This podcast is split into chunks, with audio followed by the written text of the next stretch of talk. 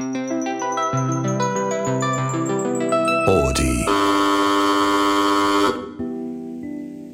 ばんは二村ひとしです。こんばんは映画ドットコム編集部エビタニです。私たち二人が映画にまつわるディープな話を繰り広げる映画と愛と大人の話アット半蔵門なんか4月からこっちすごい傑作がどんどん 公開されていて、はいはい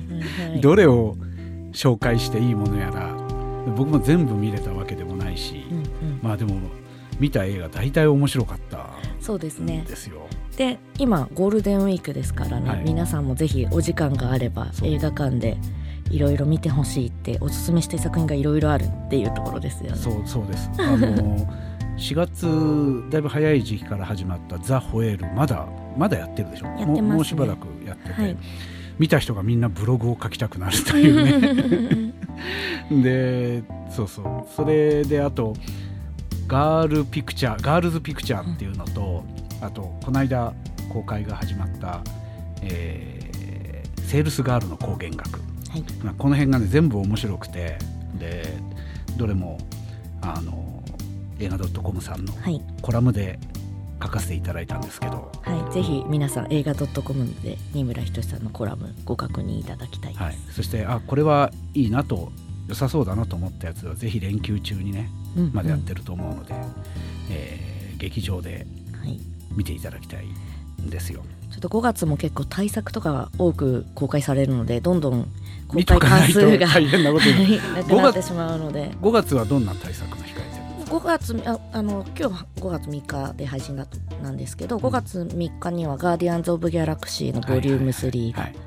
あったりあと,、えーとそうですね「銀河鉄道の父」とかあと役所広司さんね、はい、はい、あと「EO」とか。あ EO ね。はい。それあれですよね。銀河鉄道の父は役所広司さんが銀河鉄道999に乗る話ではない。そうですね、ね、あの宮沢賢治の物語です、はい、宮沢賢治役は、えーと、菅田将暉さん。その宮沢賢治さんのお父さんの役で役所広司さん。はあなるほど。っていう形ですね。なるほどね。はい、はい、い。ろいろ楽しみだね。まあ、はい、あの実は今公開中の映画で、うんうん、僕が一番 推してるのは「レッドロケット」っていうね。あの、はい、これねちょっと好きすぎて、えー、そう映画 .com では書かなかったんですけど、うんうん、パンフレットに僕パンフレットとあとなんか宣伝見見た後1行なんか二村さん言ってくださいって言われたんで、はい、1行じゃなく3行ぐらい あの配給の方にお送りして、はい、あのそれもパンフレットとかえー、どっかで見え見えると思うんですけどね。まあ AV 男優の話なんですよ。元ポルノスターですね。って聞くとなんかえって思われるかもしれないですけど監督がフロリダプロジェクトの人ですよ。そうですね、はい、ショーン・ベイカー監督です。はい。フロリダプロジェクトは今えー、アマプラとかネットフリックスで見れるのかな、うん、まあぜひ見ていただいてそしてフロリダプロジェクトも傑作です、ね、いや傑作ですよ、はい、大変な映画です、フロリダプロジェクト大変な映画なんですけど、うん、えー、レッドロケットもねまたうわ今度はこれで来たかって同じような撮り方なんですけど、うんうん、なんつったらいいんだろうな。まあちょっとこれから見ていただく方のために、えー、ネタバレは避けて話した方いやとにかくもう見に行ってください。レッドロケットに関しては。三村さん、うん、激推し作品はい、激推し作品です。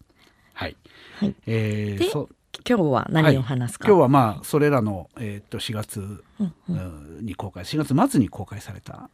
んですかね。4月の4日ですね。結構もう1か月ぐらい。4月の4日に公開されてんだ、はい、はい、経ってしまっているでまだ劇場で東京でもやってるし、はい。えー、全国でもこれから。まあ、やっているところもあると思うので、ね、はい、はい。まあ、前回ちょっと事前にお話をさせておりました「聖地には雲が巣を張る」という作品について今日はちょっとお話をさせていただきたいなっていうところですね。これがまたね、うん、やばいというか怖いというか。そうですね。2000年から2001年にイランの聖地マシュハドで16人の被害者を出した連続娼婦殺人事件のを、まあ、モチーフにした作品っていう感じ、ね、実はね実はっていうか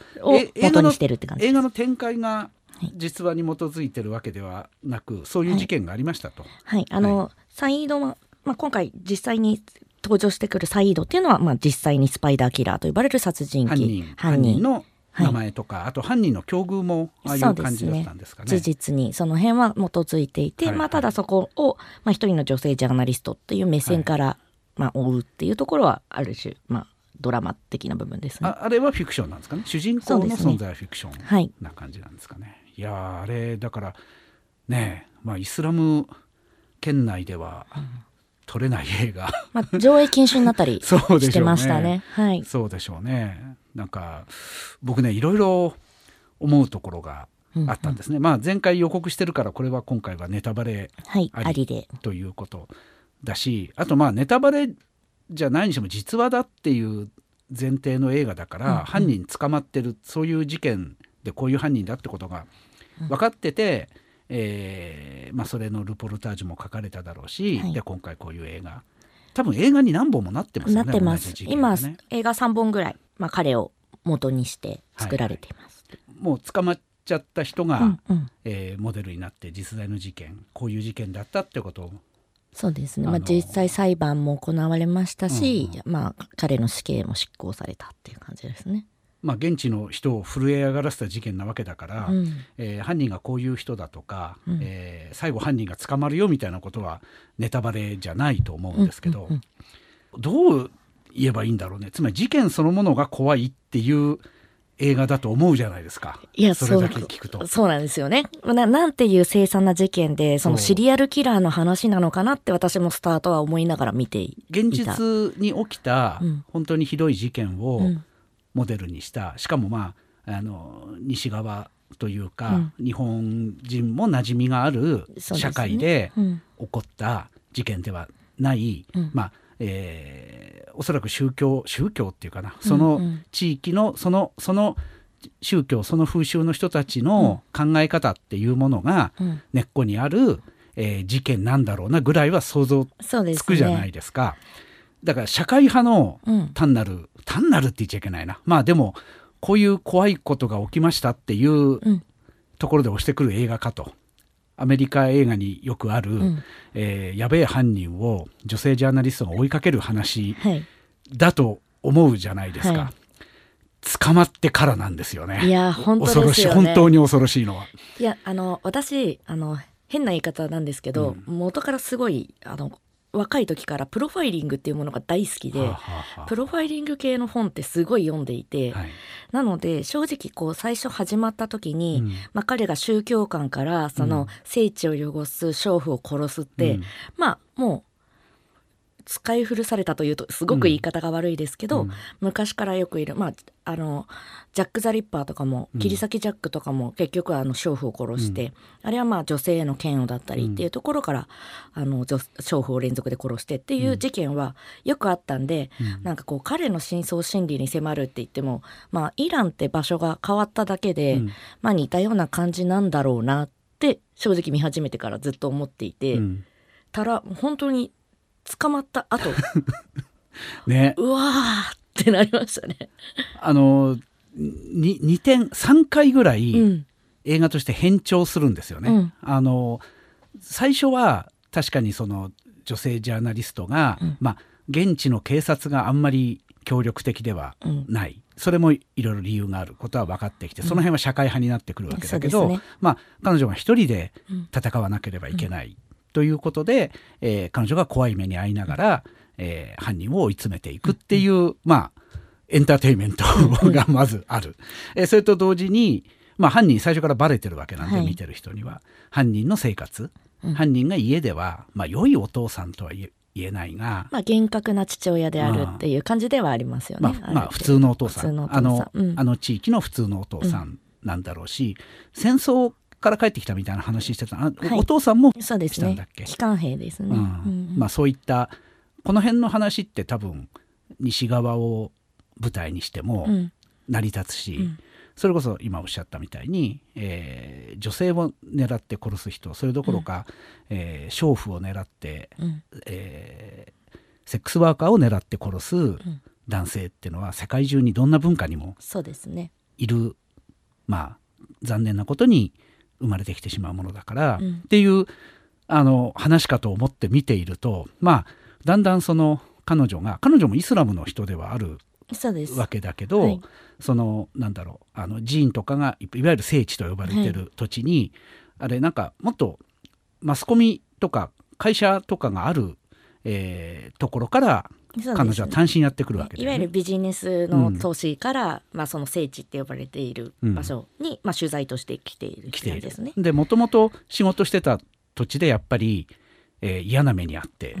いると。うん、まあ、だからそこから今今撮られるべき映画、今の映画だなっていう感じのあのフェミニズム的なところがね女性大変だよね、女性が働くことは大変だよねっていう業みたいなものを背負った彼女がやってきて、うん、えー、まあ、女性を弱いから襲って殺すじゃなくてその女性の中の、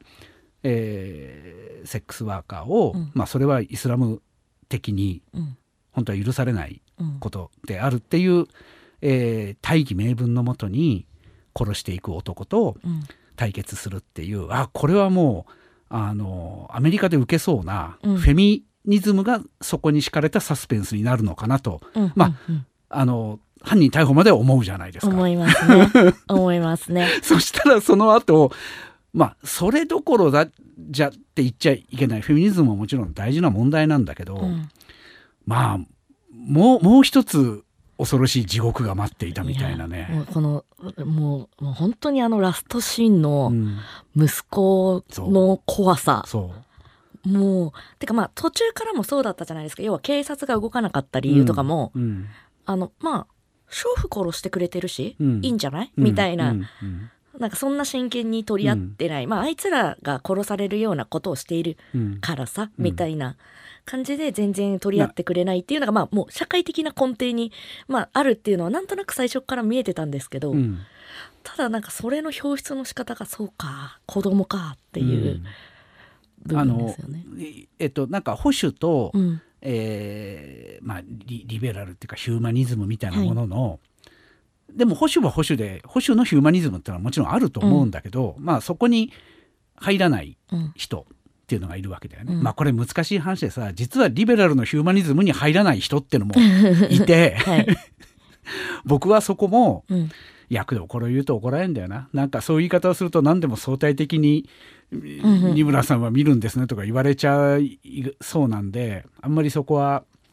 簡単には言えることではないので。まあ全部グラデーションですからね。そうそう。全てのことは。前も何か話しましたけどそう。だあんまりそこは深入りしませんけど、うんうん、そのイスラム思想がとか、うん、あの買収は良くないからっていうことの保守思想の怖さっていうよりは、うん、ある一つのなんか人間のまあ癖というかな人間の傾向みたいなものって別に保守だろうが何だろうが伝統社会じゃなくても、人間が人間から生まれる以上、受け継がれていく可能性があるっていう話じゃないのかなってね、ね、思ったんですよ。あのなんかねそのそうそうそう娼婦を狙って殺すだからね価値観価値観がまたさあの僕ねもう一歩さらに突っ込んだことっていうかちょっと穏やかじゃないことを少しだけ言うと、うん、二村さんそれはちょっとって思ったら止めてくださいね。はい、あのまあ僕もさアダルトビデオの仕事をしていて、うんうん、えー、日本ではまああの AV 女優の仕事というのは、まあ、器用方変あるんだけど、うん。愛してくれる人たち応援してくれてる人たちもいるんだけど、うん、やっぱりそれを嫌う人たちもいて。まあだけど狙って続けざまに殺されるみたいな話は、うん、えー、今の日本では起きてない。うん、だけどあの日本でももちろんセックスワーカーはたくさんいて、うん、えー、まあ、そそういう人は日々被害には遭ってるん。だよね、小さい被害には。ずっと合ってる、でさっきもそういうものを憎んだり見下すからあの暴力を振るえるみたいな考え方もあるし、うん、まあ問題はこの、えーと、今回の映画タイトルがすぐに出てこない「雲は聖地」じゃなくて聖地には雲。が巣を張る。聖地が先に来るんだよな、はい、この映画の犯人はあのいいことしてるって思ってるっていうか自分がやんなきゃいけないことしてるって思ってんだよね、うん、世の中がどんどんそういうふうに乱れていくから、うん、自分はこれやんなきゃいけないことをしてるって思ってる。で彼もなんかもちろん捕まったら死刑になることやってるわけだから、うん、すごくほらあの家で殺しちゃった後のさ、はい、証拠隠滅のとことかすごいおおどおどはしてるじゃないですか、はい、だけどこれからやるぞみたいな時は、うん、非常に彼は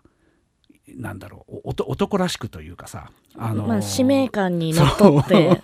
やっている感はありますよね本当に。だだし、うん、もう一つやっぱり彼の中にその社会に対する怒りみたいなのがある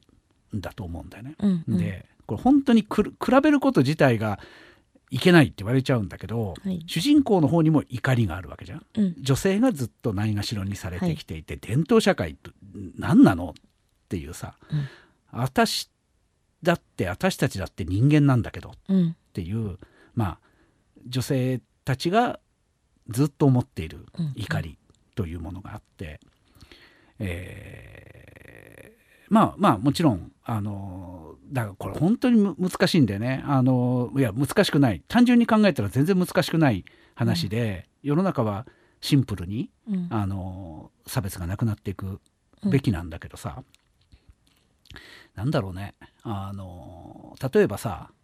えーとまあ、AV, AV 監督でもあの 差別される仕事なので、例えばラジオでインターネットで映画のことについて喋るっていう仕事がけしからんと。社会的にけしからんのじゃなくてもともとそんな仕事はあっちゃいけない仕事だってされていたのに、うん。うん、今なぜか、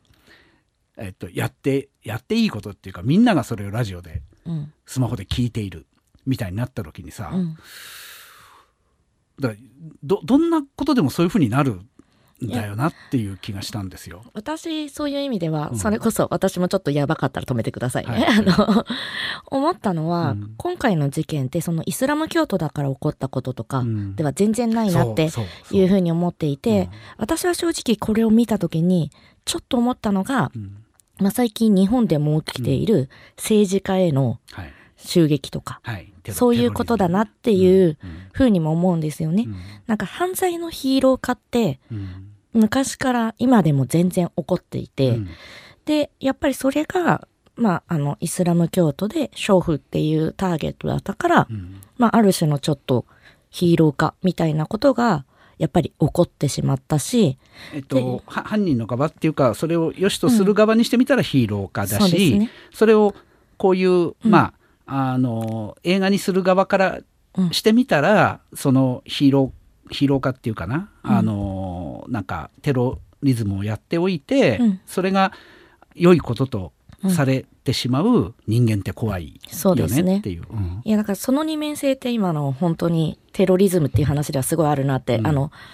まあ正直こう襲撃されると支持率が上がるとかってあるじゃないですか。そうね、なんかそういうすごい二面性だなっていうのはやっぱり思いますよね。なんか確実にあのテロした方は悪いし、うん、でもまあテロを受けた方をより擁護するようになるっていう、うん、なんかこの反発、うん、みたいなことはやっぱりあのその行為によって起こるなっていうのは。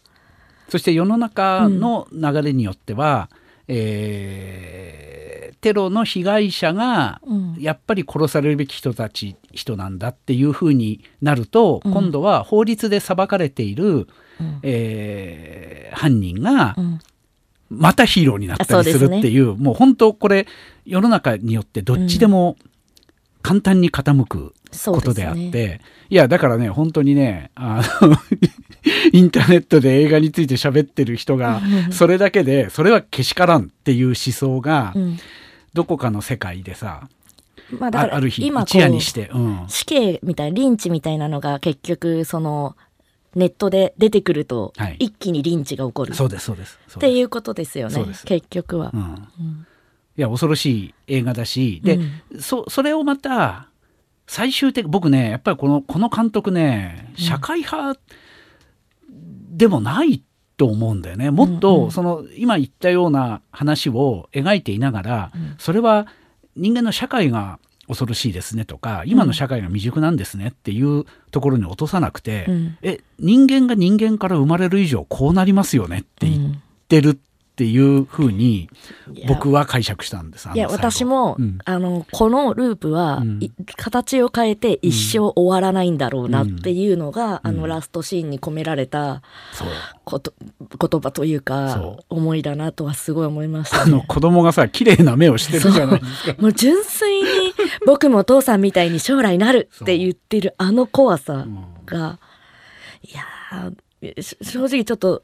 ラストシーン背筋がふってしました。う。ん、そうただまあ考え方によっては、保守思想怖いよね。やっぱり伝統って怖いよね。そうなぜならそういうふうに受け継がれるからっていうところで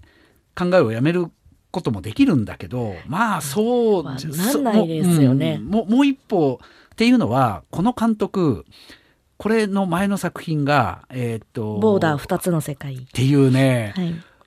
もまあまたちょっと違うやばい映画をですねあの撮ってんですよ。で僕これを見てえー、っと1年ぐらい前かな。2, 2年ぐらい前かな、うん、あの僕はこれ UNEXT で見たんですけど今どこで今も UNEXT でやってます。はい、まあ僕が見た映画の中で聖地もう 今回のも相当やばかったんだけどまあボーダー2つの世界はね僕が生まれてから見た映画の中で最もやばい映画の一本、うん、あの、うん、まあまああのエビテンさんご覧になってないんです。よね。まあ見てこれも見てくださいとしか言いようがない、はい、ネタバレは避けますが同じようにね、うん、あのある出来事ある事件、あるかわいそうな人を描いてる映画かと思ったら、途中でね同じ出来事を描いてるにもかかわらず映画の手触りが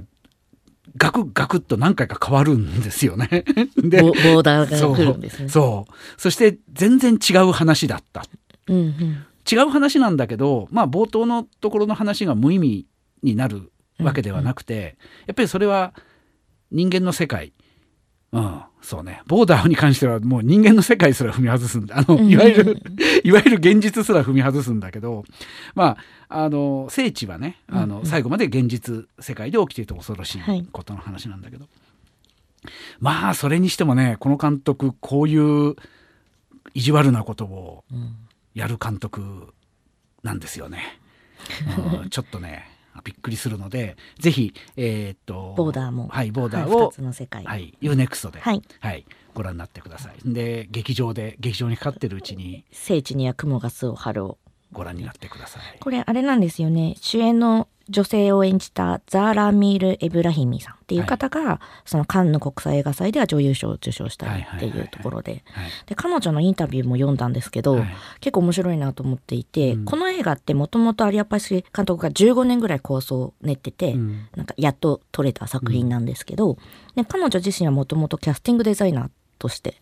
役者さんじゃなくってあ、まあ、役者もやってる方なんですけど、うんうん、まあ、彼女もちょっといろいろあってああんまり表舞台には出ない形になって、うん、キャスティングデザイナーとして参加してたんで、はい、で監督が絶対イラン人女優を使いたいっていうふうにやってて、まあ新人女優さんに、あのオファーをして彼女も受けるってなってたんですけど、まあ、なんか撮影をヨルダンでするのにまずイラン人がヨルダンに入ることが、まず、まず一個そこにハードルがあるっていうことと、うん、あと、その、女優さんがもう一回脚本を読んだ時に、うん、ヒジャブを外さなきゃいけないとか、うん、えっ、と、もうキャラクターとして、あの、その、ラヒミっていうキャラクターは髪の毛が短くなきゃいけないっていうふうに指定をしていて、そこを見て、やっぱりごめんなさいと。あの、イランに帰れなくなっちゃうと、うん、こんなことをやったら映画業界からもいられなくなるし、うん、イランにも帰れなくなっちゃうので、うん、ごめんなさいって言って降板をしたことに対して、そのキャスティングデザイナーのそのザーラさんがじゃあ私がやるわいや違うんですよ。めちゃくちゃキレたらしいんですよ。なんか女優としての、はあはあ、あ。の、あれがなってないって、わーってすごい怒ったら、はいはい、それを見た監督が、なんか君のことずっと恩和だと思ってたのに、こんなに怒るんだねみたいになってある種じゃあもうラヒミにぴったりじゃないかというふうになってオファーされたらしいです。なるほどね、うん、なんかさ最初からいや、その台本の中にさ、うん、さっき僕がちょっと言った、犯人も怯えてるだけではなくあとそのヒロイズムだけではなくやっぱり犯人の方にも、うん、えっと生活。生活というか怒り？怒りが、怒りがある、あのそれは自分のあの環境に対する怒り、うん、あのうまく好転していかないことに対しての怒りですよね。鬱屈とした感じの、うん、かもしれないし、今の、えーと、世の中の、うん、えー、表面的に出てくる、えーと、ちゃんと名前がある人が言うそうでもないのか。まあまあそれこそ世論が2つに分かれてて、うん、一つの見方からしたらもうあの男の人はそんなにもう怒んなくていいじゃない今までいい思いをしてきたんだから、うん、みたいなことがさリベラルの側だったりフェミニズムの側は言うじゃないですか。はい、だけどこのもう一人の主人公である、えー、殺人鬼の方は、うん、やっぱり怯えながらも、えー、怒ってもいると思うんだよね、うん、彼はねややってる時に。めちゃくちゃ怒ってますね、うん、だってそのやっぱりその国のために兵士として戦い、うん、で男としてのプライドを持って戻ってきたはずなのに、生活は潤わないし、家族を養わなきゃいけないし、はい。はい、で家族もまあ大好きだけれどもまあなんかこう足かせみたいに感じるっていう、そこに怒ってますよね。でそれで要は世のあのまあ、自分にもある種性欲的なものはあるけど、うん、その娼婦みたいなものを見るのが汚らわしくって、うん、そその自分たちが守った聖地に娼婦がいるという事実が許せないみたいな、うん、そういう怒りですよね。まあこれもねあんまりうがった見方をするとそのことを怒られちゃうんだけど、あの怒りの裏側に特に男性これも実は男性だけでもないんだけど、それも言うと怒られるんだよね。まあでも、まあ、ここではえー、加害者は男性なわけで、うん、その男性加害者の、えー、自分の行為を正当化する怒りの裏側にもちろん欲望があると思うんですよ。殺すっていうことが、えー、セックスをするっていうことの代わりになってるっていう、まあ、ととんでもない、えー、ことにその男性性犯罪者はななっちゃうんだけど、ね。うん、あの同時に女性主人公の方も怒って現地に乗り込んでくるわけですよね。まあそうですね。女性が殺され続けてるっつって。まあ、女性が殺されてることにも怒ってますし、うん、まあ、彼女自身もやっぱり本当は本社でずっと仕事してたかったのに左遷をされたしその多分本社では働けてたのはある種そっちはまだもう少しこう文化が発展していてというか、うん、女性が働くことも許される場として多分あったところから、うん、この聖地って多分そこがもっと保守じゃないですか、うん、ほぼ働いてる女性はいなくって、でなんかあのホテル泊まるのも最初拒否をされて、なんかなんで私がこんなところになんかいなきゃいけないのかっていうことも含めて怒ってるっていう感じはありますよね。あとまあだから単に、あの取材にしたんじゃなくて今おっしゃったけど左遷されたそこの理由にさ、うん、まあ都会特有のさ、うん、いやこれ今海老谷さんに言われて気が付いたんだけど彼女はそのそこそこ西側化された、うん、えー、都会で、えー、都会だから女性でも働けた、あの国であっても。だけどそうすると今度は西側でも日本でも起きているセクハラとかパワハラが。てかまあ上がった理由がどうせ編集長とやってんだろうって噂を流されるっていう。そうもう本当にまあ今の日本でも全然ある話です働く女性がみんなうっすら、あの実際に受けている人はガツンと受けるし、うん、ほんで本当に裁判とかにもなるわけだけど、うん、そこまでいかない人たちもうっすら空気で感じている、うん、えー、女性働く女性への圧みたいなものがあって、それは、えー、逆にあの伝統社会でさもう男は男のやることをやる女は女のやることをやるっていうだけであったら、それは実はもちろん別種の暴力が起きるんだけど、うん、そういう種類の暴力はあんまり起きないでしょ？ね、女性が男性の、えっと、働く場所に来ているから、うん、えー、それが嫌な男性もいれば、うん、嫉妬する男性もいればそれでウヒヒってなる男性もいるっていう、うん、まあ、あの警察官とかそうですね。そう。本当に。そうなんですよ、だからねあのいやどどっちがいいかっつったら、そりゃどんどんみんなが自分のやりたいことができるようになる方が絶対にいいと、うん、それはそう思うんだけどなかなかねそうなったがゆえに生じる新しい苦しみと、それに対する怒りっていうのがあってえー、まあだから単純に男の怒り、女の怒りなんていう言い方をしたら男にもいろんな人がいる女にもいろんな人がいるっていう話になるから、単純化できないことを映画でものすごく、あの一見ざっくりしてるようなんだけどすごく実は繊細に描いていや本当に繊細だと思います。うん、あのそれこそその殺人鬼のサイードの奥さんとかはすごい従順じゃだったじゃないですか。うんうん、その殺したって旦那が娼婦を殺したって分かった事実の後でも、なんて言うんですかね支えるというよりかはやっぱりうちの旦那はすごいみたいななんか、まあ、伝統の伝統社会にいる、うん、えーと、伝統社会の高度が分かっている女性、ですよね。うん、でしかもそれが こうさらにあの、うん、世論が動いてくるとだんだんなんかこう興奮してきちゃうんだよね。そうですね。ねまあ、彼女もある種悲劇のヒロインじゃないけれどもそういうところに酔いしれるし、あとあれですねあのその殺された方のお母様とかもそのドキュメントタッチで出てきましたね。そうですね。うん、で、あれもまた不思議な感覚で、あれもまた、その主人公の女性ジャーナリストには怒りをある種募らせる反応だったりもしたじゃないですか。だね、だから純粋に女性対男性では全然なくって、うん、やっぱりこう伝統と、まあ、西的な文化っていうと、あれですけど、うん、なんかそういう対立もいろんなところの2人を描くことによって、うん、なんかこう、あぶり出していくっていう感じでそれがなんかこう結構一つ一つがそれをすごい丁寧に描いてるなっていうのは思いましたね。うん。うん、あれあのお母さんってさ、うん、まあ、要は殺された娘がセックスワークをやってなかったら家族食えなかったっていう貧困の問題もありながら、うん、えー、殺されたことでセックスワーカーだったことがバレたことが恥だっていう感覚もあったんだっけ？そそうですね、うん、まあてかまあその殺されたという事実自体は、うん、まあうちがセックスワーカーうちの娘がセックスワーカーをしていたから、ある種仕方がないというか、仕方がないって諦めそうですね、うん。まあ、そこだから擁護できるものではないみたいな感じですよね。いやなんか本当にね、ヒューマニズムって何なんだろうっ、大げさな問いをね、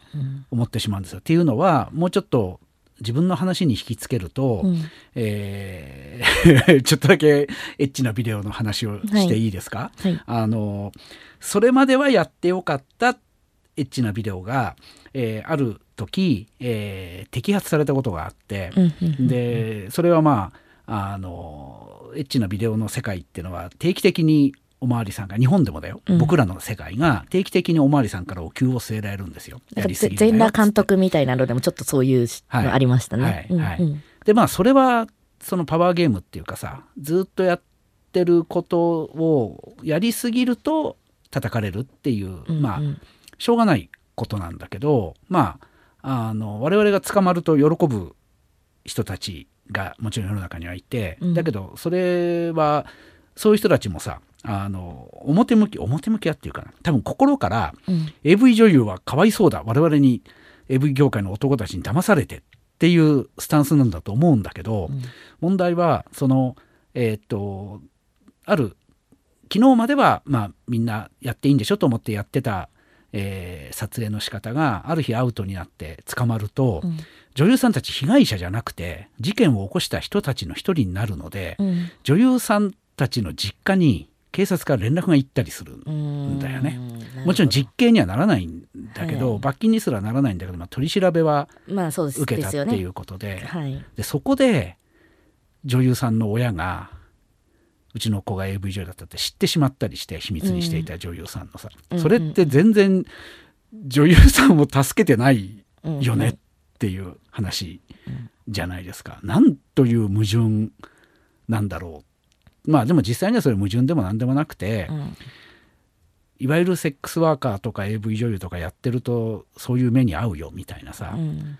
セックスワーカーやってると娼婦をやってるとあるいは日本だったらあのデリヘル嬢とかをやってると、はい、まあ殺されても仕方がないよっていうふうに言いたい人もいるわけなんだよね。とんでもないことはそんなわけがないんだけどさ、うん、ありえないですね、うん、職業とかで職業だったり、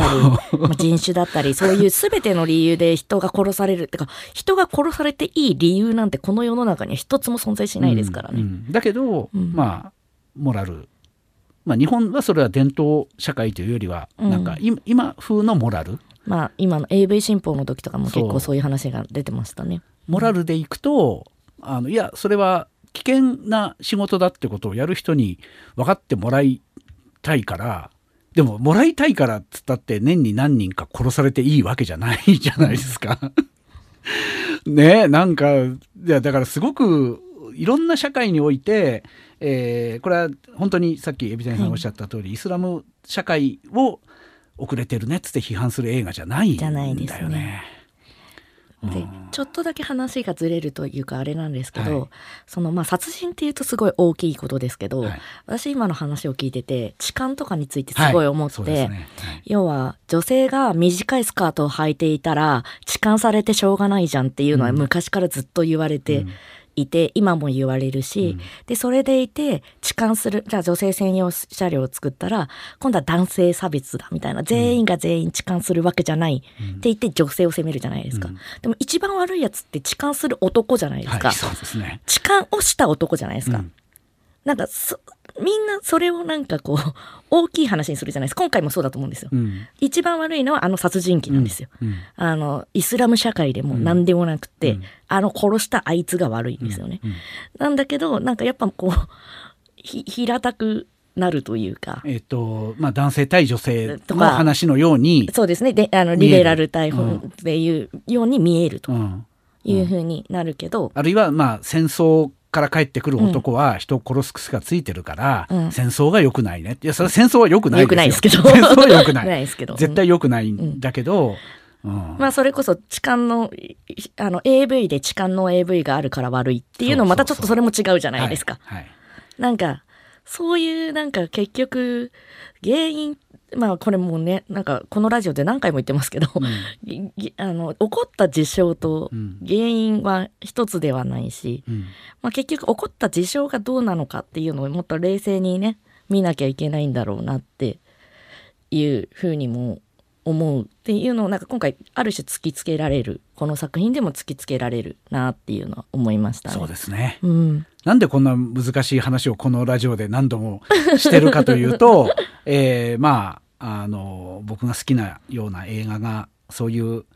割り切れない話を映画のテーマとして選びがち、まあでもそれがこう見てて楽しいです。楽しいっていうか言うとおかしいですけど、うん、なんかすごいいろんなことを考えさせてくれるしこうやって語ってるのは私すごい楽しいです。地に足のつかない議論でも話せないし、うん、自分の体験だけでも話せないことが、うん、映画を見ると考えざるを得なくなるみたいな映画、まあそれがエンターテインメントの皮をかぶっていてもなんか根っこのところにね、うん、あの新仮面ライダーは孤独の話であるみたいなそんなうがった見方いくらでもできるんで、ついうがった見方をしてしまいますが、まあとにかくこの映画の監督は一筋縄ではいかない撮り方を毎回する方なのです。ですね、なんかもう次の作品もすごい楽しみですね。うん、なんかどういうふうに描くのかっていうのも含め、まあ、本当に今回はラストシーンにヒヤッと 本当に背筋に冷たいものを感じたので感じましたね、うん、あのねボーダーのボーダー2つの世界のラストシーンは逆なんですよ。まあ、ほ、ほのぼの、いや、っていうか、まあ、今回のもほのぼのラストなのか？違うな。地獄の。パッと見ほのぼのですけど。ほのぼのかもしれないね。はい、ボボーダーはね、あの 普通にほのぼのなんだけど、はい、え、そんな映画だったって思った時に恐ろしくなるっていう。なるほどなるほど。なんかねほんあわめっちゃ楽しみだな、うん、まだ見てないということが今すごい嬉しい、うん、最初はね、うん、社会問題普通に社会で起きている、でも普通に映画ではアンタッチャブルとされていることを描いた、うんうん。いや力作かしらって思って見てるとどんどんおかしくなっていくんだよね。だからこういう映画かしらと思って見てるとどんどん様子がおかしくなってくるっていうのは今回のにも共通していて、ねうん、いやすごい監督さんなのです。ですね、うん、もう次が楽しみで仕方ない。です。はい、監督の名前なんだっけ？アリアッパシです。アリアッパシ、はい、どどこの国の人？アメリカで今撮ってるの？ヨーロッパのいろんな国の合作になってますよね。そうです。あの今回の作品はデンマークドイツスウェーデンフランスの合作ですね。基本フランス？ボーダーも北欧が舞台だったような気がするあそうです。ボーダーはスウェーデンデンマークの合作ですね、はいはい、ぜひご覧になってください、あとあれですね、えーはいはい、あのレッドロケットも。レッドロケットね、ちょっと今日、今回話せなかったんで、うん、えー、次回もうちょっとだけ話そうかな。次回、はい、次回までに劇場で間に合う方は見てきてください。はい、はい。えー、そんな感じです。ですね、まあ、ちょっとレッドロケットと別に、うん、えー、次回はこれを話題にしたい映画も、はい。映画ドットコムさんの方からはいあるんです、はい、すいません。なんか久しぶりにシネマ映画ドットコムのお話をはい、させていただくんですけど映画ドットコムが運営している、まあ、オンライン上の映画館っていうところであのネットフリックスとかアマゾンプライムみたいな感じであのサブスクのサービスではなくて都度課金型っていう形。1本映画を見ると、何百円そうです。1本ずつで見れるっていうような VOD サービスをのシネマ映画 .com というのをやっているんですけど、はい、でシネマ映画 .com 年に何回か映画祭という形でいろいろと特集を組ませていただいていまして今度5月の12日の金曜日からですねジャイホーさんっていうこれもまたこっちはサブスクリプションの VOD サービス、はい、であの、まあ、365日毎日新しい映画に出会えるっていうまああのコンセプトに基づいて、毎日新作があのアップされるジャイホーっていう、まあ、そういうサブスクのサービスがあるんですけど、はい、そこと,、えーと、組んで、えーと「世界の奇妙な映画コレクション」と題しまして、はい、えーとまあ、世界の一風変わった恐怖不思議狂気怪奇怒りを堪能する。いいですね、はい、はい、という形であの5選の映画祭をやらせていただきます。ジャイホーセレクションボリューム2というつまり日本で劇場公開されてない作品が多いです。はい、はいはい。なので結構あの今まで皆さんが出会えてなかった作品っていうのに、うん、まあ今回特集を組むのでぜひ出会っていただきたいなっていうところで、はい、はい、5本セレクトさせていただいたんですけど、はい、その中の一つ、まあ、さっきあの恐怖不思議狂気怪奇怒りって言ったんですけど、まあ、その中の恐怖をテーマにした「ビギニング」というジョージア映画。ジョージア、はい、なんか「ビギニング」っていうタイトルのホラー映画ってアメリカとかでなんか何本もありそうな あの怪物が怪物の始まりはこれだったみたいな映画で、はい、怪物が卵から生まれる話で「ビギニング」みたいなのあり、ね、そうですが ホラー映画とはちょっと違うっていうことですか？ホラーとはちょっと違う。ホラーとは違う恐怖。恐怖ですね、はいまあ、怪物が出てきたりはしない。です、うん、あまあ、あれをホラーだと捉える人ももちろんいると思いますが、まあ、人と、はい、人の恐怖みたいな感じですね。であのジョージア出身の女性監督が撮っている作品になっているので、はい、はい、ぜひ次回までに。えー、はい、えこの「ビギニング」が映画 .com で見れるようになるのが5月の,、の12日から。12日からはい、で、ま、6月11日まで見れるので。はいはいはい。はい、まだまだちょっと間がそうですね。次回の5月17日に配信なので次回が、それまでにちょっと見ていただけるといいかなと。1日しかないという感じ？あ、17だ。17だから5日間あります。あ、あそうかそうか。12日からか。12日から見れる。はい、じゃあ、えー、っと12日までは、えー、まあ連休の間にぜひ劇場でですね、あるいは平日になっちゃっても夜でもいいので、レッドロケットをまだやってると思うので見ていただいて、はい、えー、来週の週末、ね、えー、これが配信されてからの次の週の週末12日から、はい、えー、ビギニング。シネマ映画 .com で、はい、ジャイホーセレクションであの5作品他にも、えーと、タイの作品だったりポーランドの作品とかもいろいろあるので、はい、ぜひその5作品をご確認いただけると思います。はい、はい、えー、そんな感じで、はい、えー、じゃあまた次回も面白い映画が見れそうなので楽しみに。はい、はいで聖地には雲が巣を張るの皆さんの感想もぜひ。そうですね。はい。それこそレッドロケットの感想もですね、ね、はい、はい、ハッシュタグ映画半蔵門で感想をツイートしていただければ。ぜひお願いします、はい、はい、番組で紹介もさせていただきたいなと思いますので、はい、よろしくお願いします。よろしくお願いします。はい。では次回は5月17日に配信となりますのでそれまでにビギニングよろしくお願いいたします。レッドロケットもよろしくお願いいたします、えー、ここまでのお相手は二村仁と、映画 .com エビタニでした。おやすみなさい。おやすみなさい。